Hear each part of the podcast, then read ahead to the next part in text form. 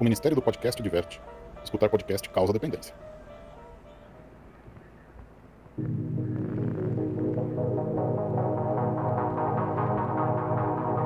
Pessoal, essa aqui é a parte 2 dessa história maravilhosa. Se você não escutou a parte 1, um, peço que você volte para entender todo um contexto. Tá legal? Bom, agora, sem muitas delongas, vamos voltar ao caso. Muito bom, hein, pessoal? Vamos lá, Cleitão. Manda boa aí, cara. Edson, é o seguinte. É... Muita gente não, não, não conhece o Edson pesquisador, né? Que é o Edson que tem horas e horas de vigílias ufológicas. Isso te gabarita, né? Isso te, te dá uma, uma, uma, uma, uma capacidade muito diferente de muitos ufólogos que nós temos hoje aí, que são ufólogos de é, ufólogos de internet, ufólogos da frente do computador. E aí, o pessoal da tua época, o grupo dos sete, era uma galera que era dessa, dessa estirpe, né? vamos dizer assim, o pessoal raiz. Eu te pergunto, Edson, por quê? Né? E aí vai ficar no ramo da suposição, obviamente, né? Se é, se, eu creio que se você tiver alguma informação, dificilmente você vai é, é, trazer isso à tona assim de uma forma tão fácil. Mas assim, por que, Edson, daquela galera, do grupo dos sete, daquele pessoal que movimentou o Brasil na década de 80, 90, ali, início de 2000, por que, que o grupo dos sete não é tão atuante como era na época? Na opinião do Edson, o que, que aconteceu? E além dessa, dessa, dessa não atuação, nós ainda conseguimos ainda é, é, observar é, uma, uma, talvez uma tentativa de de se afastar de vez da ufologia, uh, às vezes até algumas, algumas é, é, escritas, algumas coisas assim que trazem até uma ideia de que, olha, cara, infelizmente, a maior parte daquilo que eu passei não era verdade. Na opinião do Edson, o que, que, o que, que se passa? Primeiro a gente tem que analisar é, o contexto, né? Ao longo da pesquisa de Varginha, várias coisas foram acontecendo.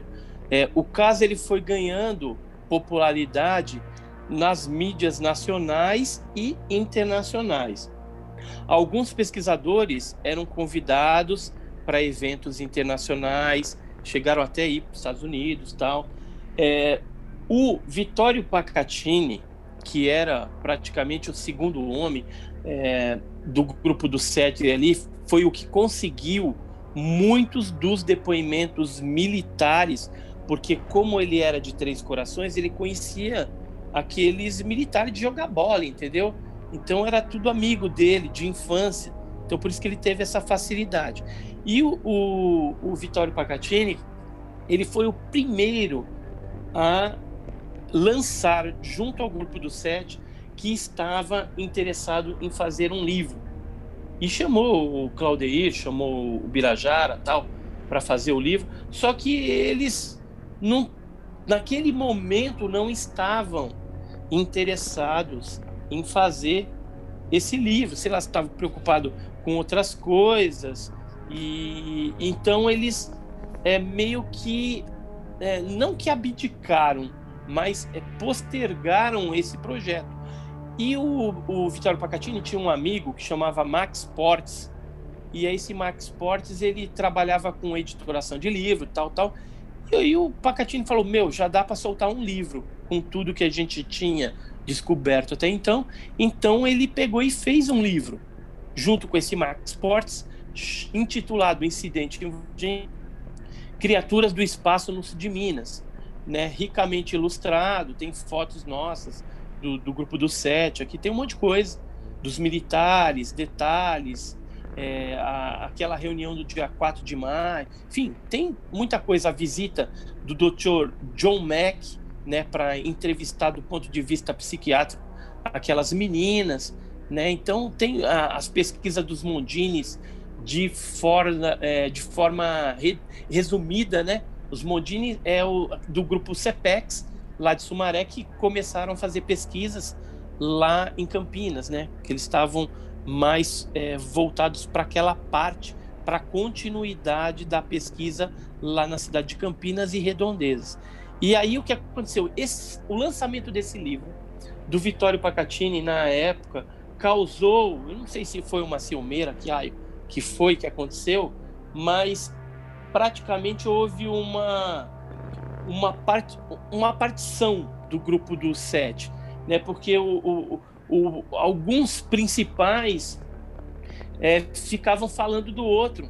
E naquele momento que precisava mais se unir, porque os militares queriam a divisão mesmo, é, houve essa ruptura, não uma ruptura física num primeiro momento, mas já se olhavam com o nariz torcido um para o outro, ou já se começava a cada um guardar algumas informações para si sem compartilhar no grupo do sete. Mas isso foi bem depois. Né? Tanto é que depois o Birajara Franco Rodrigues lançou o seu livro e tal, mas é, no meio de tudo isso, houve um IPM no dia, no, no ano seguinte.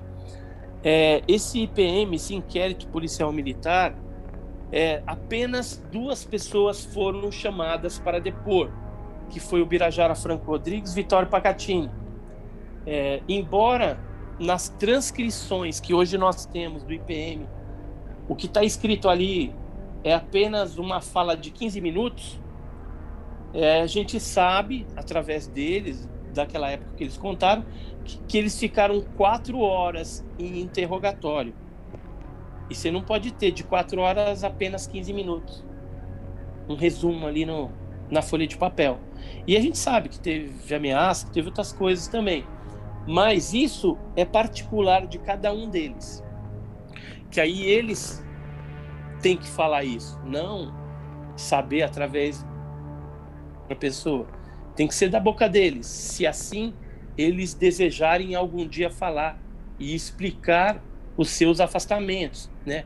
Que o Birajara depois, que era o maior defensor do caso, é, defendia com unhas e dentes, tinha convicção, eu acredito que até hoje ele tem a convicção do que aconteceu, mas alguma coisa aconteceu no meio do caminho que o fez mudar de é, ideia. Eu confesso que na época, depois que eu sofri ameaças também, eu fiquei meio temeroso por um tempo, né? Até que conversando com alguns militares, amigos meus, falou: "Não, cara, continua.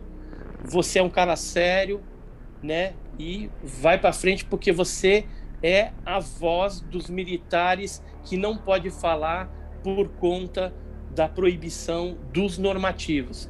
Ou seja, se a gente tem que criticar alguém, não é os militares, é criticar os normativos. Eles estavam ali cumprindo ordens, apenas isso, cumprindo os normativos. E o Vitório Pacatini também, que passou por, por é, interrogatório, mas depois ele meio que se isolou do mundo. Eu, eu converso com o Pacatini até os dias atuais, né? A gente sempre se fala, a gente é amigo. E às vezes ele, ele já foi para os Estados Unidos, já foi para a América Latina, às vezes ele vem para o Brasil, enfim, mas ele tomou a decisão, e eu respeito a decisão dele, que ele não quer se envolver mais com o caso, não quer dar mais nenhuma é, entrevista, nenhum depoimento a respeito do caso. O Claudir Covo, infelizmente, nos deixou, faleceu, né, com uma uma hemorragia que ele teve, ele tinha o problema de bebê, essas coisas todas, e acabou tendo uma complicação, uma hemorragia, e veio a óbito. Os Mondini, que é o Eduardo e Oswaldo Mondini, eles tomaram também uma decisão particular de se é, retirar do caso. Não que eles tenham se retirado é, do caso, eles continuam pesquisando, a gente conversa, vez ou outra. Quando eles descobrem alguma coisa, eles compartilham. A gente, eu tenho bastante coisa do, do que foi descoberto em Campinas, coisas inéditas também, e que eu pretendo colocar num livro. Vou escrever um livro sobre Varginha. E, e os Mondini, então, por questões pessoais, resolveram é, sair da vida pública ufológica, cuidar de outras coisas que eram mais urgentes na vida pessoal deles, mas eles nunca deixaram de acompanhar e de é, ver essa parte do fenômeno. Sempre se interessaram por isso. Então não se ocultaram. O Jamil Villanova, ele é, um, é o mais quieto de todos. É o que fala menos, fica na dele, entendeu? Tem as convicções dele, não se expõe muito, ele não gosta muito de, de aparecer, mas se você acaba sendo amigo mais próximo dele, ele compartilha, troca informações de boa.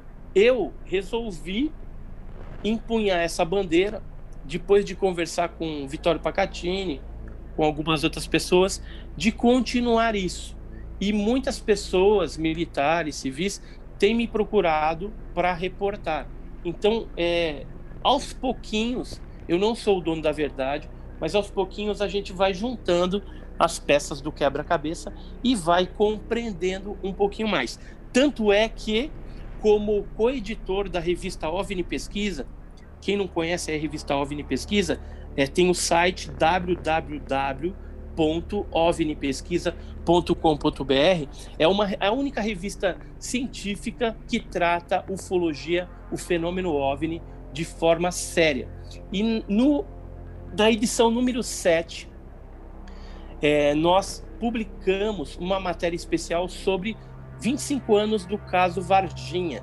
Lá a gente tem o depoimento de um militar da FAB que fala de alguns aviões que fizeram alguns trajetos e tinha algumas cargas que provavelmente estavam relacionadas ao caso Varginha. Ele tem essa convicção.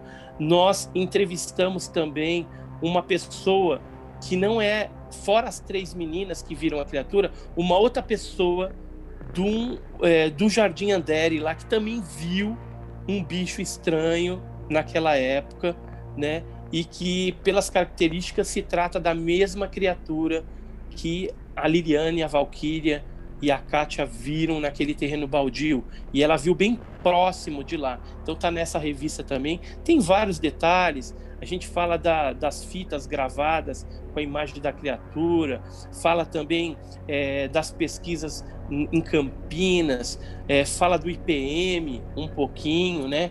As desculpas esfarrapadas também a gente coloca, é, alguns detalhes do que aconteceu no Corpo de Bombeiros e a gente traz uma cronologia de avistamentos que ocorreram antes e depois, né? Naqueles dias ali que estava fervilhando o caso Varginha.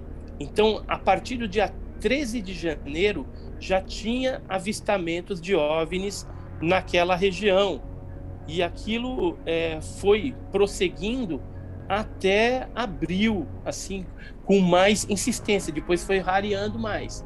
Né? Mas é, no mês de fevereiro, de março, é, de abril, a gente tem vários depoimentos de pessoas da região que viram não só naves, como também criaturas. Tem algumas cidades próximas, tipo Passos, né, que pessoas chegaram a ter inclusive lutas físicas com criaturas peludas, né? Chegou a ficar com escoriações.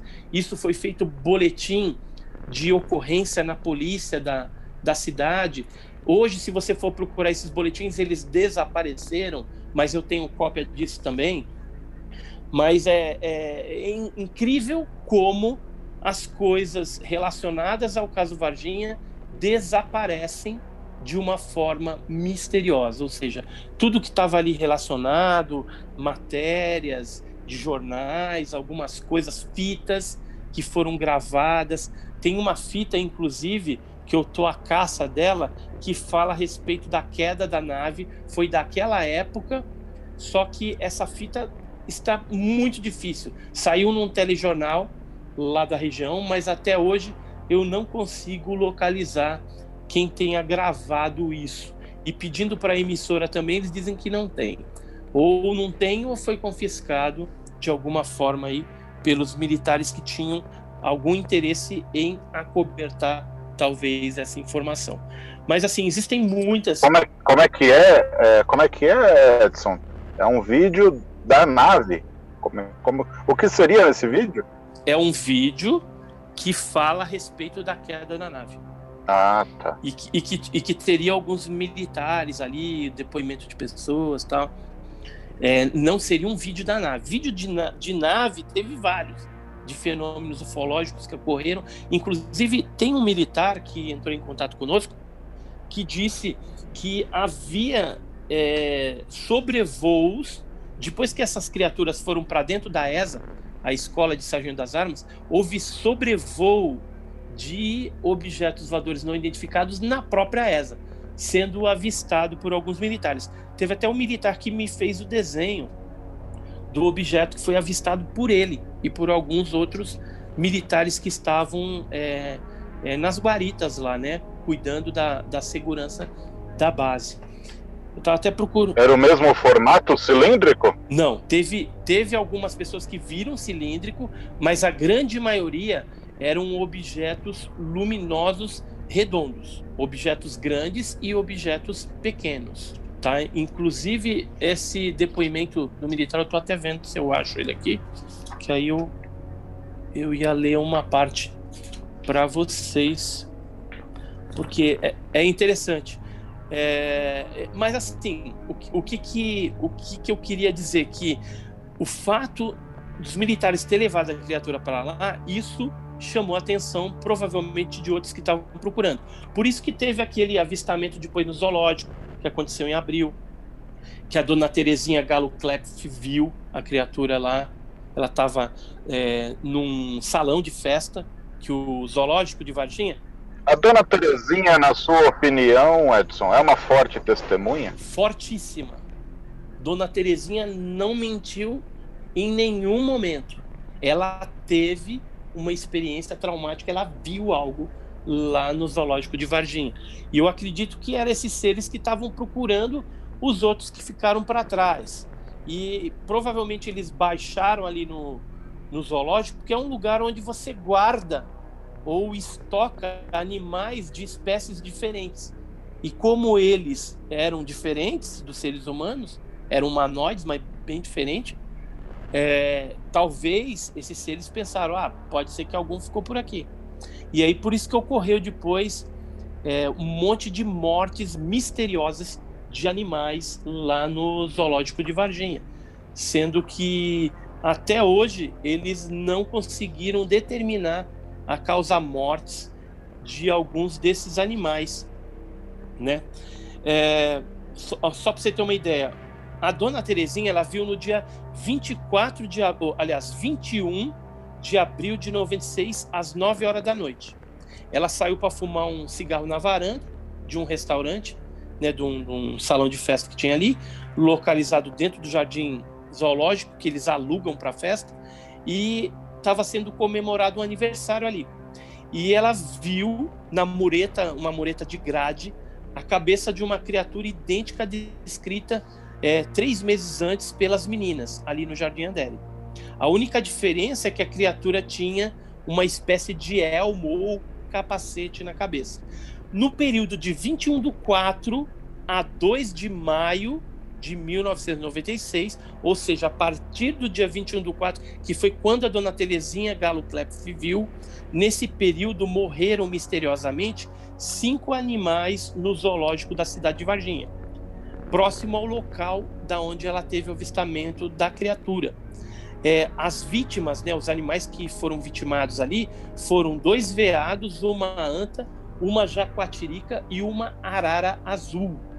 A bióloga naquela época, que era a doutora Leila Cabral, e o médico veterinário, que era o Marcos é, Carvalho Mina, eles nunca tinham presenciado ou visto um fato igual a esse antes. O doutor Marcos Mina ele retirou as vísceras dos animais, encaminhou para análise em Belo Horizonte. Os resultados laboratoriais das análises das vísceras da arara, da jacuatirica, da anta e de um dos dois veados não apontaram uma causa mortes, o que é estranhíssimo. Somente a análise de um dos veados apontou uma intoxicação por uma substância cáustica desconhecida. A doutora Leila, ela acredita que as misteriosas mortes no zoológico estariam relacionadas sim com a aparição nas imediações daquela estranha criatura testemunhada pela dona Terezinha Galo Klepf. E nesta mesma época, a doutora Leila conversou com um bombeiro também da sua confiança sobre a captura. E ele disse para ela, para ela ficar quieta e não comentar isso com ninguém. Ou seja, os bombeiros também já estavam orientados ali a acobertar o assunto de Varginha. É incrível, hein? É incrível essa história aí da morte dos, dos animais é, do, do, zoológico. Eu cheguei a entrevistar alguns veterinários que eu tenho os laudos, né? Daquela época. Na, nada parecido com ataque de chupacabra, não, né? Não, não. Tudo indica que, assim, como a, a, a parte interna dos animais já estava putrefada, ela putrefou de dentro para fora e de baixo para cima. Ou seja, não foi algo que os animais ingeriram, mesmo porque esses animais têm hábitos alimentares diferentes, né? E a água também eles analisaram, não tinha nada na água. Foi alguma coisa que eles, é, pela parte é, retal, talvez se esfregaram em alguma substância desse dessa criatura e aquilo entrou para dentro e acabou levando a óbito esses animais. Né? Então foi algo muito estranho que aconteceu, algo totalmente atípico. Eles deveriam ter feito mais análises. Infelizmente, o Marcos Mina, que era o veterinário, é, não teve esse cuidado de, de analisar, mas é estranho. E o Marco Elixerese, que era o PM, que faleceu também, ele também faleceu em situações bem estranhas e teve contato direto com a substância dessa criatura, porque ele chegou a pegar com as mãos limpas, carregar no colo, tomou um arranhão da criatura embaixo da axila e depois veio a ter umas complicações e veio a falecer. E ele era um, um militar de 23 anos apenas, um jovem saudável. A, a família dele diz até hoje que ele é, chegou a comentar que que estava capturando realmente alguma coisa, que, que esse caso era verdade, o que estava se falando na televisão, e que isso ia dar muito pano para manga. Né? E inclusive. É, esse cara foi guerreiro mesmo. Foi, infelizmente, faleceu. Né? O colega dele, até hoje, ele não quer falar, e, e o colega dele está na ativa até hoje na Polícia Militar de Minas. Bom, Celésio, você que está aí escutando a gente, manda a sua pergunta pro, pro Edson Boaventura. Bom, vamos lá. Eu tenho duas perguntas, mas primeiro eu vou fazer uma. A primeira, no caso. É, com relação aos militares, tanto de alta patente como baixa patente, ele soldado em campo mesmo. Uh, como que eles lidavam com a situação? Uh, qual que era o comportamento deles? Ó, oh, eu vou te falar um raso que me falou o seguinte é, quando ele foi capturar essa criatura, ele, o, o superior dele, o sargento, é, falou que eles iriam participar de uma simulação de captura. Tá me entendendo? Uma simulação. Não foi falado para eles. Provavelmente os mais graduados sabiam o que estavam fazendo ali, mas o soldadinho ali, os recrutas, pessoal mais mas é, da ponta, que faz o trabalho braçal mesmo, esses não sabiam. Pensavam que estavam participando de uma simulação. Inclusive, um desses militares né, mais rasos chegou a falar para mim o seguinte: que é, quando ele viu a criatura tudo, ele pensou que fosse. É, viu que era diferente, mas assim, para ele era um animal com deformidade. Um animal diferente, com alguma coisa disforme ali. E tanto é quando ele voltou para a base, dentro do caminhão, ele foi, eles não podem conversar entre eles, nem perguntar nada, eles não perguntaram, simplesmente foram lá, fizeram o que tinham que fazer, fizeram o cerco, tal, pegaram o animal e aí colocaram lá no outro caminhão, o animal foi para outro caminhão, eles voltaram para o caminhão de tropa, modelo 14 com lona camuflada e voltaram para a base, quietinho. No meio do caminho para a base, segundo o que ele me falou, ele falou assim: eu já, já tinha me convencido que aquilo ali era um animal com deformidade. Só que o que, que aconteceu?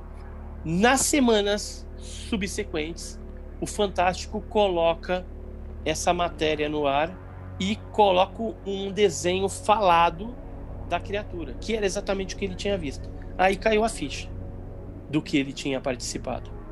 Entendeu? Outro militar, por exemplo, que raso também que a gente conversou, ele chegou a guardar essas cargas. Quando o exército tirou lá do Humanitas, do Hospital Humanitas, trouxe para a ESA, que dormiu a noite ali, para de manhã seguir para Campinas, para a Unicamp, é, um desses militares que guardou as cargas, ficou ali de prontidão, ele conversou comigo.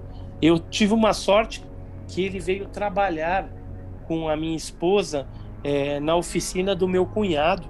A minha esposa é financeira da oficina e ele trabalhava na oficina.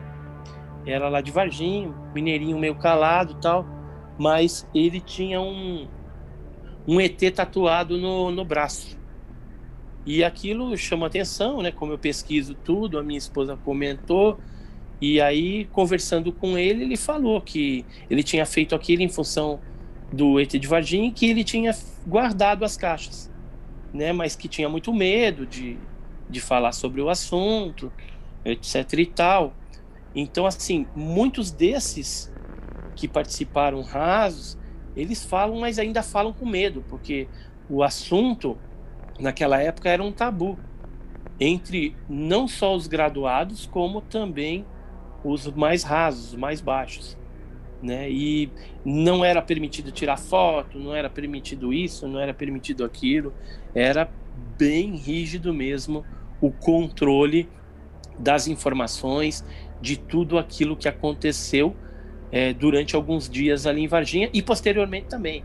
Alguns meses depois foi feito algumas operações que participaram alguns militares, que assim, cada pedaço da investigação era um grupo de militares diferente. Então, é, o que cada um sabe são de pedaços. Tanto é que alguns militares conversaram comigo, sabe algumas coisas. Sobre outras coisas, eles não podem opinar porque eles não estiverem envolvidos naquilo. Mas aí, conversando com outro, a gente consegue mais um pedaço, que em algum momento essas informações vão aglutinando e vão se tornando uma malha, um quebra-cabeça, e aí a gente vai entendendo. Por exemplo, é, naquela época que a gente começou o grupo do sete, nós sabíamos que foram feitas operações de captura pela ESA, Escola de Sargento das Armas em Três Corações. Hoje eu tenho informações de que não foi só uma equipe da ESA que foi, veio gente de Belo Horizonte para lá para ajudar também. Era mais ou menos umas 40 pessoas. Se for juntar todas as missões que foram feitas na mata lá para captura dessas criaturas, então capturou uma, essa equipe já vazava, já ia embora. E aí assumia uma outra equipe. Foi um trabalho aí que durou algumas horas, pelo menos. E foram grupos diferentes. Tanto é que alguns dos militares falaram: ah, eu conhecia o sargento tal, mas tinha pessoa lá que estava no grupo que eu não conheço. Eu não sei nem de onde que é. Que era de outra corporação. Então o negócio foi, foi bem mais embaixo, entendeu? É, esse pessoalzinho que está pesquisando agora, às vezes consegue alguma coisinha, é, tá todo mundo inocente, né? Todo mundo inocente. E não sabe no que está mexendo, entendeu? Porque dependendo na, no espinheiro que você mexer, é complicado. Então tem que saber mexer também. E, por exemplo, nós da velha guarda aí, a gente já passou por muita coisa, já teve telefone grampeado, já sofreu ameaça. Então a gente sabe exatamente o como dar cada passo e quando dar cada passo. Por isso que às vezes a gente demora para divulgar alguma informação, porque é melhor fazer assim do que você se complicar depois de ir ter que sair do, do, do circuito que nem sai uns e outros aí, entendeu? Que saíram do circuito. É, ameaças, por exemplo, só para vocês terem uma ideia. Na época, o Vitório Pacatini, só naqueles primeiros dias, foi mais de 15 ameaças. O Birajara, é, o Claudeir, ele chegou me falar que não recebeu ameaça, mas que foi uns homens diferentes na casa dele. Eu recebi ameaça. Os Mondini receberam ameaça. O Jamil Villanova, eu acho que não recebeu nenhum tipo de ameaça. Eu não sei, mas eu acho que não. Então, alguns foram bem visados, que geralmente eram pessoas que falavam mais. Então, assim, os porta-vozes do grupo do sete, esses parece que foram mais ameaçados. Já outros que não, não tinham muita voz ativa, ficavam ali mais no auxílio mesmo, no suporte de alguma coisa, esses não, não sofreram nenhum tipo de retaliação. Embora hoje o negócio já passou, ó, por exemplo, o IPM que foi feito por conta do livro, né, o Incidente Varginha, do Vittorio Pacatini, né, que eles tentaram colocar o Mudinho, que é um, um cidadão com deformidade que tem lá na cidade, como se fosse a criatura. Isso aí foi tudo panos quentes, foi tudo é, bem pensado para arrumar uma explicação e evitar que o pessoal ficasse falando no, no assunto. Só que como brasileiro não tem a língua dentro da boca, e mineiro também, quando tá falando contra o mineiro lascou-se, fala mesmo. E aí, aí o negócio expandiu, o negócio foi vazando. Por exemplo, para vocês terem uma ideia, com 30 dias de pesquisa, a gente já sabia nome de militares, já sabia detalhes das operações. 30 dias. Ou seja, 30 dias é muito pouco. O caso Roswell demorou 30 anos para vir detalhes, para vir nomes de pessoas. Imagina, 30 anos. O caso Varginha está fazendo 25 anos agora. Aí agora tem que tomar cuidado, né? Porque pode aparecer algum espertalhão. Ou, assim, para o exército, eles não estão mais nem aí. Isso daí já desclassificou, já, já caducou. Então, para eles não vai dar. Eles vão continuar mantendo sigilo naquilo que dá, entendeu? Aquilo que não dá, provavelmente eles vão jogar em cima do IPM. Fala, não, é o mudinho, é aqueles, aquele cidadão, o Luiz, com problema mental, ele é mudo, não fala ou seja, eles escolheram a pessoa ideal para ser o ET de Varginha, porque o cara não fala, o cara tem um pouco de retardamento mental. Só que as meninas que viram a criatura falou: "Meu, Mudinho não é de jeito nenhum. Nós conhecemos o Mudinho. Mudinho é um cidadão, é uma figura pitoresca aqui de Varginha. Todo mundo conhece ele. A gente já deu doce para ele. A gente encontra ele aí. Não era ele que estava lá no, no canto do muro realmente era uma criatura estranha.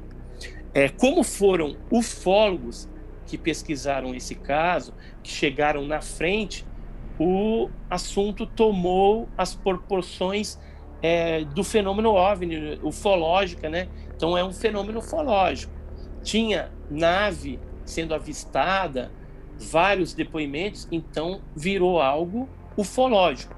Mas se fosse um pesquisador de criptozoologia, pela descrição, por exemplo, da Valkyria na época, falou parecia um demônio, com certeza aquela criatura teria virado também um ser da criptozoologia. Né? E aí seria tratado provavelmente como algo lendário, uma criatura fantástica, alguma coisa assim. Mas como tem os OVNIs, toda essa coisa, é, alguns militares chegaram a falar: meu, não era desse mundo é extraterrestre isso, né? Não tem cabimento, aquilo ali não tem aqui na Terra, um negócio desse. Mesmo deformidade não, não existe. Algo desse tipo realmente não é daqui, é de outro lugar, de outro mundo. Né? Então alguns militares chegaram a dar esse depoimento para nós também. Você está ouvindo o especial 25 anos do caso Varginha com o ufólogo Edson Boaventura Júnior. Ufologia e ideias. Uh, vamos lá. Antes o, o Edson, ele falou que acreditava que a criatura, mesmo as que sobreviveram e foram capturadas, já estariam mortas atualmente. É, no campo da hipótese, a que você atribui a morte delas? eu acredito que seja uma falta de adaptação mesmo. Porque é, você imagina criaturas que estão é, climatizadas, é, com um ambiente diferente dentro da nave, aí aparece aquela nave em dificuldade que está abalroada ali, que está soltando fumaça, né? E aí essas criaturas têm que sair do ambiente dela. E aí, é, estando expostas a um outro ar, um outro habitat diferente ali, depois cai uma chuva de granizo em Varginha, algo que fazia muito tempo que não, não acontecia também. Imagina o desespero desses, desses animais aí, né? E aí depois sendo capturados, Aí tem a parte da alimentação, né? N não dá para saber o que, que come, o que, que não come. O próprio Badam Palhares teve bastante dificuldade com a criatura viva.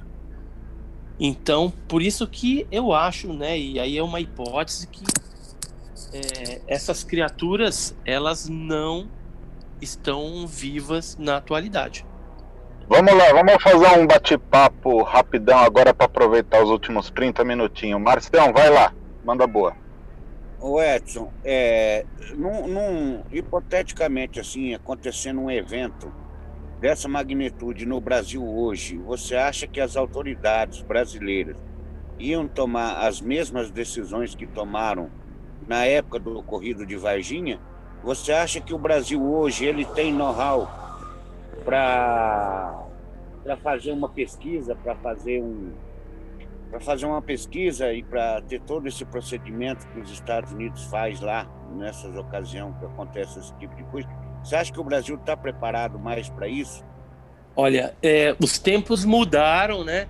É, com, termo, com, com o tempo e o advento aí do celular, que todo mundo tem câmera, tudo, seria totalmente diferente, né? Se o caso de Varginha acontecesse nos dias atuais. Seria muito mais difícil para você acobertar. E é assim, vamos supor que aconteça alguma coisa nos dias atuais. É, os procedimentos militares, eles não mudaram muito, não. Né? É, é coisa da década de 70 que ainda é utilizado nos dias atuais. Não tem muita, muita evolução nisso, não.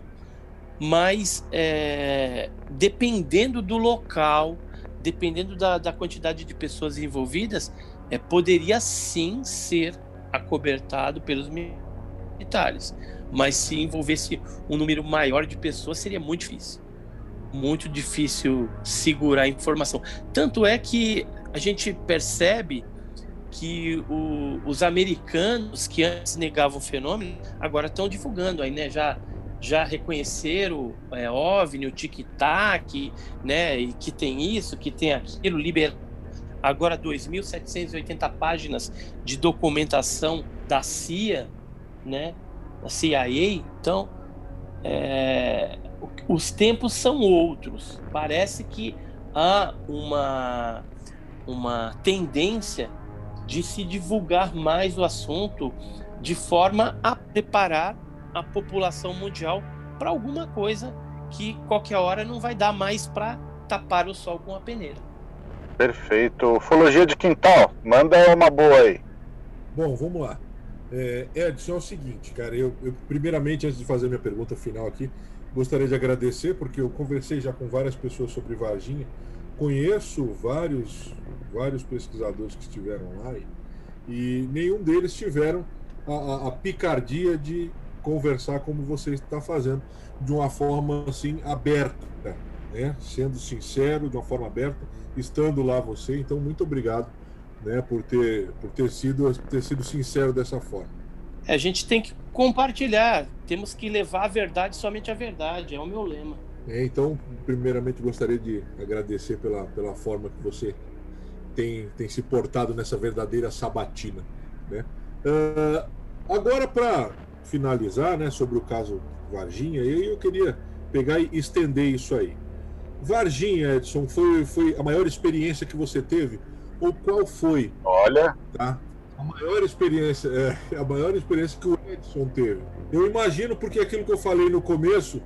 Olha, eu, eu, vou, eu vou escrever, eu vou escrever sobre o caso Varginha, mas tem um outro caso mineiro que aconteceu com documentação, mas é muito mais grave do que aconteceu em Varginha. Só que o que, que acontece? Eu só vou poder falar sobre isso mais profundamente, né? Detalhes, daqui uns quatro anos, porque alguns militares estão na ativa. Então, é só quando eles saírem que vai dar para expor alguns detalhes dessa outra ocorrência que, sem sombra de dúvida, vai colocar a Varginha no chinelo. Mas deixa eu te perguntar, Edson, já aproveitando aqui o gancho. É, o material sobre isso já está produzindo, né? Não vai deixar para produzir daqui a quatro anos, não. É, é, só, é só o complemento daqui a quatro anos. Entendeu? Porque o, o, a espinha dorsal do negócio a gente já tem. E fora isso, e fora isso, hoje existe uma tendência é, que é em relação à pesquisa dos metamateriais. E a gente tem quatro fragmentos daquele caso clássico do objeto voador que explodiu na Praia das Toninhas, em Ubatuba, no litoral de São Paulo, em setembro de 1957. Então, isso daí também é algo que com certeza vai revolucionar a ufologia mundial, brasileira e mundial. Então, só para finalizar, só completando essa daí, Edson. Qual foi a tua maior experiência em vigília que tu pode contar pra gente aqui? Aquela que tu, cara, é aquela que tu, ó, essa aqui eu não vou esquecer, esse dia aqui foi, né, é, aquele, aquele meme atual, esse dia foi louco. Então, é, teve uma vigília que a gente fez em Iporanga, no Vale do Ribeira, em São Paulo. Tava eu, o Jamil Villanova, o Jamil inclusive fotografou tudo, tava o Gustavo Conde, que é o filho da Tânia, que era do nosso grupo lá. Tá, a gente tava em três. E no Mirante do Alto da Boa Vista, aí de repente apareceu um objeto mais muito grande, azul, tipo charuto, né? Comprido, azul, um negócio muito, muito, muito grande. E eu te confesso que eu fiquei com medo. Aquele dia lá eu falei, putz, se vier aqui, já era o Edson, já era todo mundo, entendeu? E aí o que aconteceu? Né? Nos momentos seguintes em que o Jamil estava fotografando aquilo, passa um automóvel na estrada onde nós estávamos, e aí para esse automóvel, desce uma pessoa que depois disse que era o chefe da mineração de Furnas. Aí ele pergunta para nós: o que vocês estão fazendo aqui? Aí a gente falou: olha lá no fundo do vale. Aí ele olhou e falou: meu Deus, eu nunca tinha visto isso. Meus funcionários sempre contam que ver esses negócios lá na mineradora de Furnas, da rasante, em cima dos alojamentos e tal, mas eu nunca tinha visto. Aí ele entrou para dentro do carro e se mandou. E ficou só nós três ali. Aí eu, chegou uma hora, eu falei pro Jamil, e aí, Jamil, já fotografou aí? Ele falou, já. Aí eu falei, então, meu, vambora? Ele, vamos. Ele tava com medo também, mas ninguém queria demonstrar o medo um pro outro. Entramos pro carro, aí fomos serpenteando a, a serra, olhando para aquele negócio, e depois já entrou numa dobrada assim que você já não enxergava mais. Aí nós chegamos nas cabanas, que é no bairro da Serra. Aí quando nós chegamos nas cabanas, na porta da cabana, isso já era de madrugada, tava a Tânia, a mãe do, do Gustavo. Aí a, a gente foi se aproximando dela, porque ela tinha ficado que ela tava com dor de cabeça quando nós chegamos. Foi o primeiro dia que nós chegamos no lugar, fomos lá para cima do Mirante do Alta Boa Vista. Aí quando nós chegamos, ela vocês viram o homem fumando cigarrinho? A gente, não, não tinha ninguém aqui. É, de madrugada já. Não, tinha um cara fumando cigarrinho.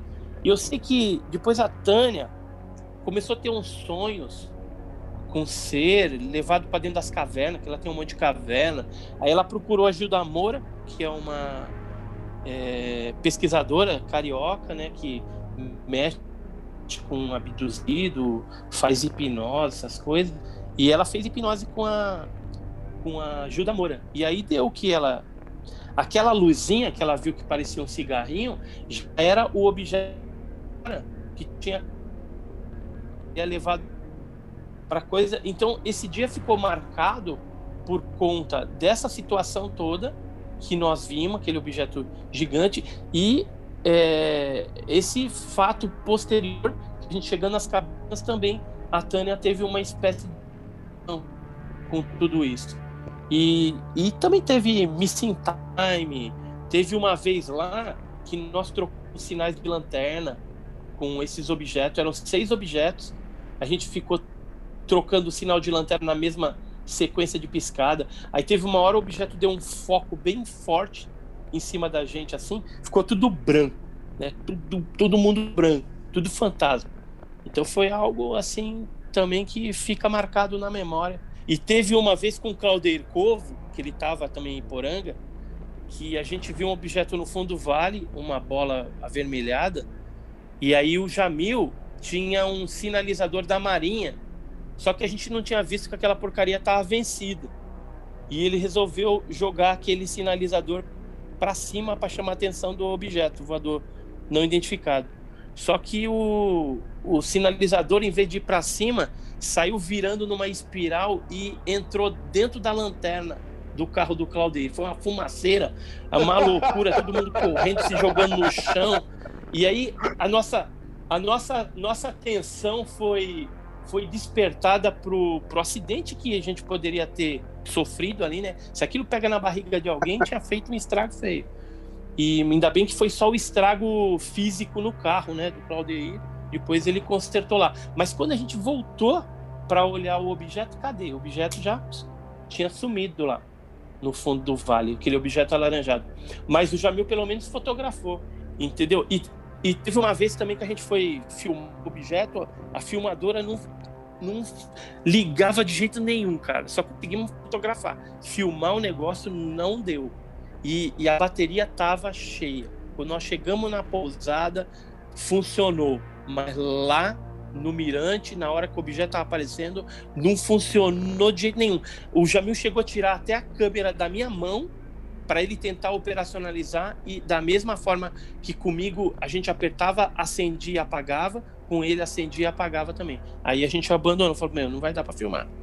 Um objeto bem legal também. Você também acredita que os objetos não identificados são mais tímidos quando a gente está propenso a filmá-los ou registrá-los? Ah, não sei, cara. Cada, cada caso é um caso, cada momento é um momento, entendeu? Então, e você lidar com, com um insólito, né, com um fenômeno conturbador e imprevisível, qualquer coisa pode acontecer. Mas é muito perigoso quando você vai para vigília. Hoje, hoje eu avalio assim, mas quando a gente era mais novo, a gente era meio doido. Então a gente ia e seja o que Deus quiser, entendeu? Mas corria bastante risco. Teve missing time também, você se perder, a estrada ficar toda diferente. Teve uns negócios muito loucos durante o, a década de 80, 90. Foi algo bem, bem estranho, né? Quando a gente estava bem mais ativo, né? Na ufologia. E pretendemos voltar. Posso fazer uma, um adendo aí, aproveitando a descontração? Eu queria que o, eu queria que você é, falasse alguma coisa assim de algum fato que, até para motivos didáticos, né? Que atrapalhou a pesquisa, por exemplo, se, que vocês estavam em algum local, pode ser em Varginha, de preferência, que alguém acabou fazendo alguma, alguma presepada, assim, que acabou atrapalhando um pouco a pesquisa, do tipo assim, repórteres ufólogos jovens, não façam esse tipo de coisa. Tem alguma história assim engraçada que alguém acabou, tipo, fazendo, fazendo negócio sentando em cima e ainda espirrando nos outros? É, teve uma vigília que a gente fez no interior de São Paulo. Só que a gente chegou bem tarde lá, nós não vimos o ambiente, né? Quando a gente armou as barracas, já estava escurecendo, não deu para a gente analisar muito bem o local. Então, a dica que fica, quando você for fazer uma vigília, alguma coisa, conheça bem o local onde você vai fazer a vigília, para não passar por isso que a gente passou. O que, que aconteceu? Escureceu, a gente ficou fazendo a vigília, acendemos uma fogueira. Altas horas da noite, na próxima estrada que a gente estava ali, passou um pessoal de bicicleta que vinha da igreja. Né? Acho que foi para a igreja, tal, estava voltando à igreja. Passou mais um tempo, uns minutos, bastante minuto. No fundo, assim, da, da, do mato acende uma luz, parecia uma nave. Aí abre uma porta e um ser pequenininho começa a aparecer lá. Misericórdia, né? Aí foi gente falando: ai, meus filhos, não sei o que, vamos ser tudo abduzido e tal, e aquela loucura, até que o Jamil, né, mais, mais é, mente fria, pegou o binóculo, olhou falou, seus bestas, é uma casa, provavelmente foi aquele pessoal que passou de bicicleta, e a casa tem uma porta realmente com pé direito bem alto, e aí dava a impressão de ser um baixinho, saindo pela porta. Quando acendeu a luz do lampião, alguma coisa lá dentro, que era interior, é, deu aquela impressão. Aí tinha névoa também. Cara, parecia contatos imediatos terceiro grau. Então, a dica que fica para os mais novos aí, conheça o lugar onde você vai acampar e fazer a vigília para não passar vergonha depois. Muito bom. Rony, manda a saideira aí, Rony. Não, tem, tem saideira não. Acho que já, porra, eu levei um banho aqui de conhecimento. Só agradeço ao, ao, ao Edson e aos amigos aí pela, pela presença, mas quero ouvir mais. Se alguém tiver mais alguma pergunta, pode mandar aí. Posso fazer um jabazinho aí? Claro, com certeza.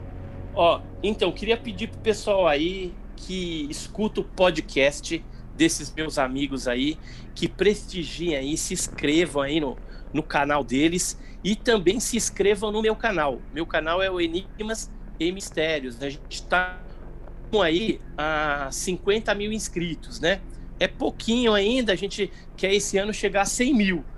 Mas falta aí uns mil e pouco para a gente chegar a 50 mil inscritos. Então peço você aí que está me ouvindo que se cadastre, entra lá, se inscreve, não custa nada, tem conteúdo de qualidade lá para vocês.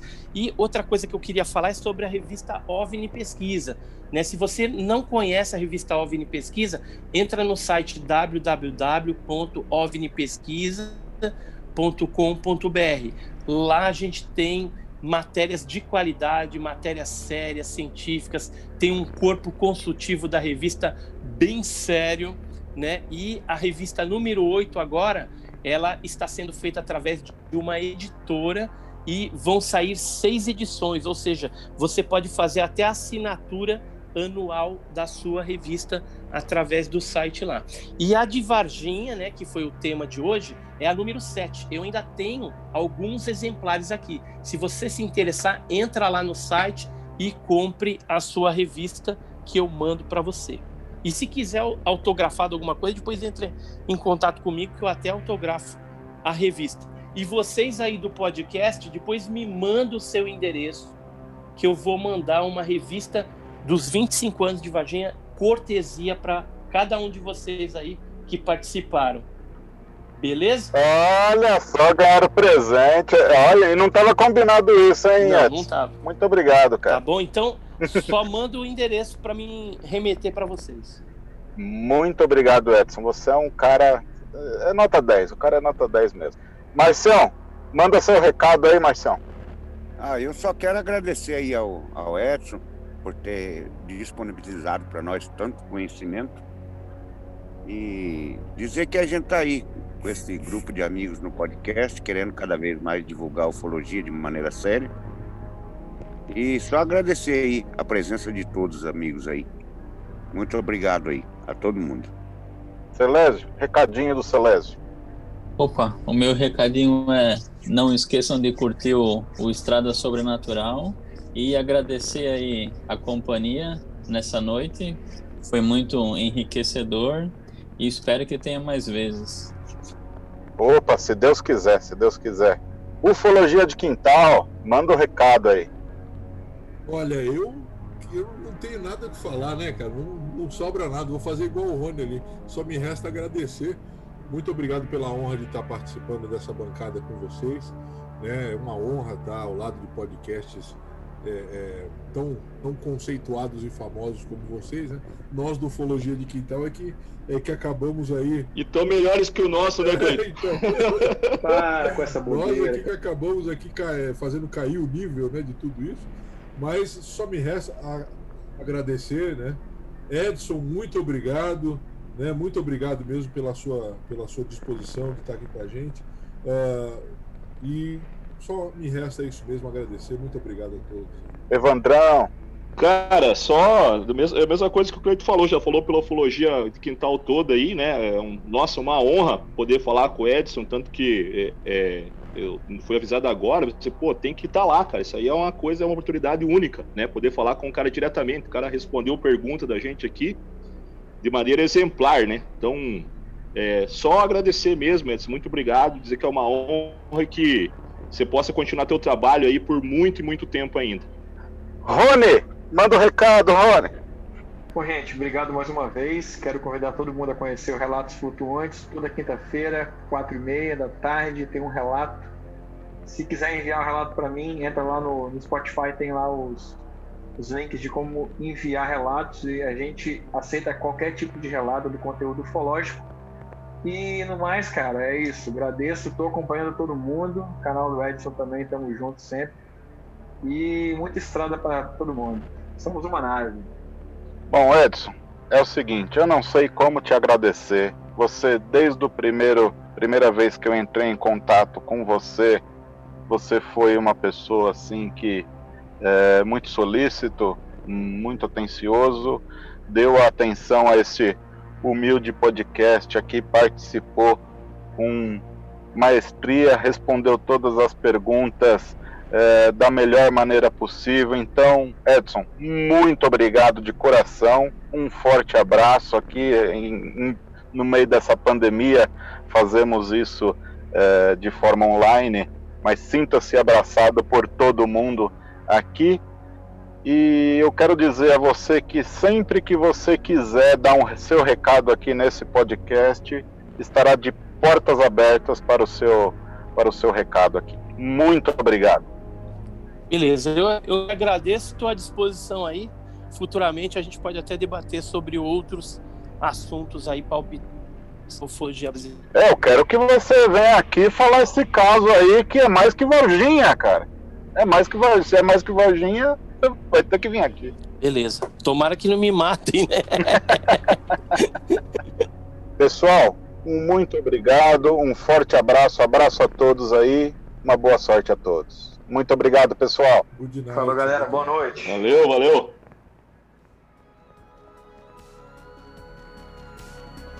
Um muito obrigado para você que está ouvindo até agora. Peço para você clicar no botão de seguir no seu agregador de podcast. Se possível, me encontrar como Ufologia Ideias no Instagram. Me mande a sua mensagem. Será um prazer conversar com você. Um abração e uma boa sorte.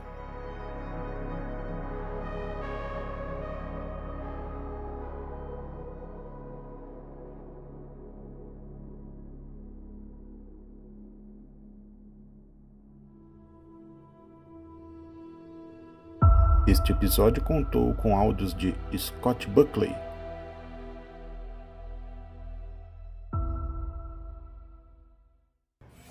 Este podcast é uma produção CCJ Studio.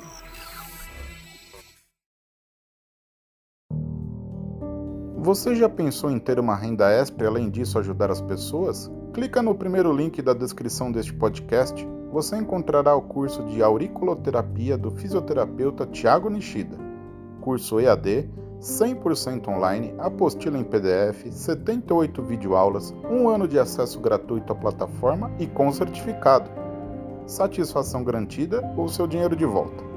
Comprando este curso, além de sua evolução pessoal e profissional, você ajuda este podcast crescer com mais qualidade e conteúdo.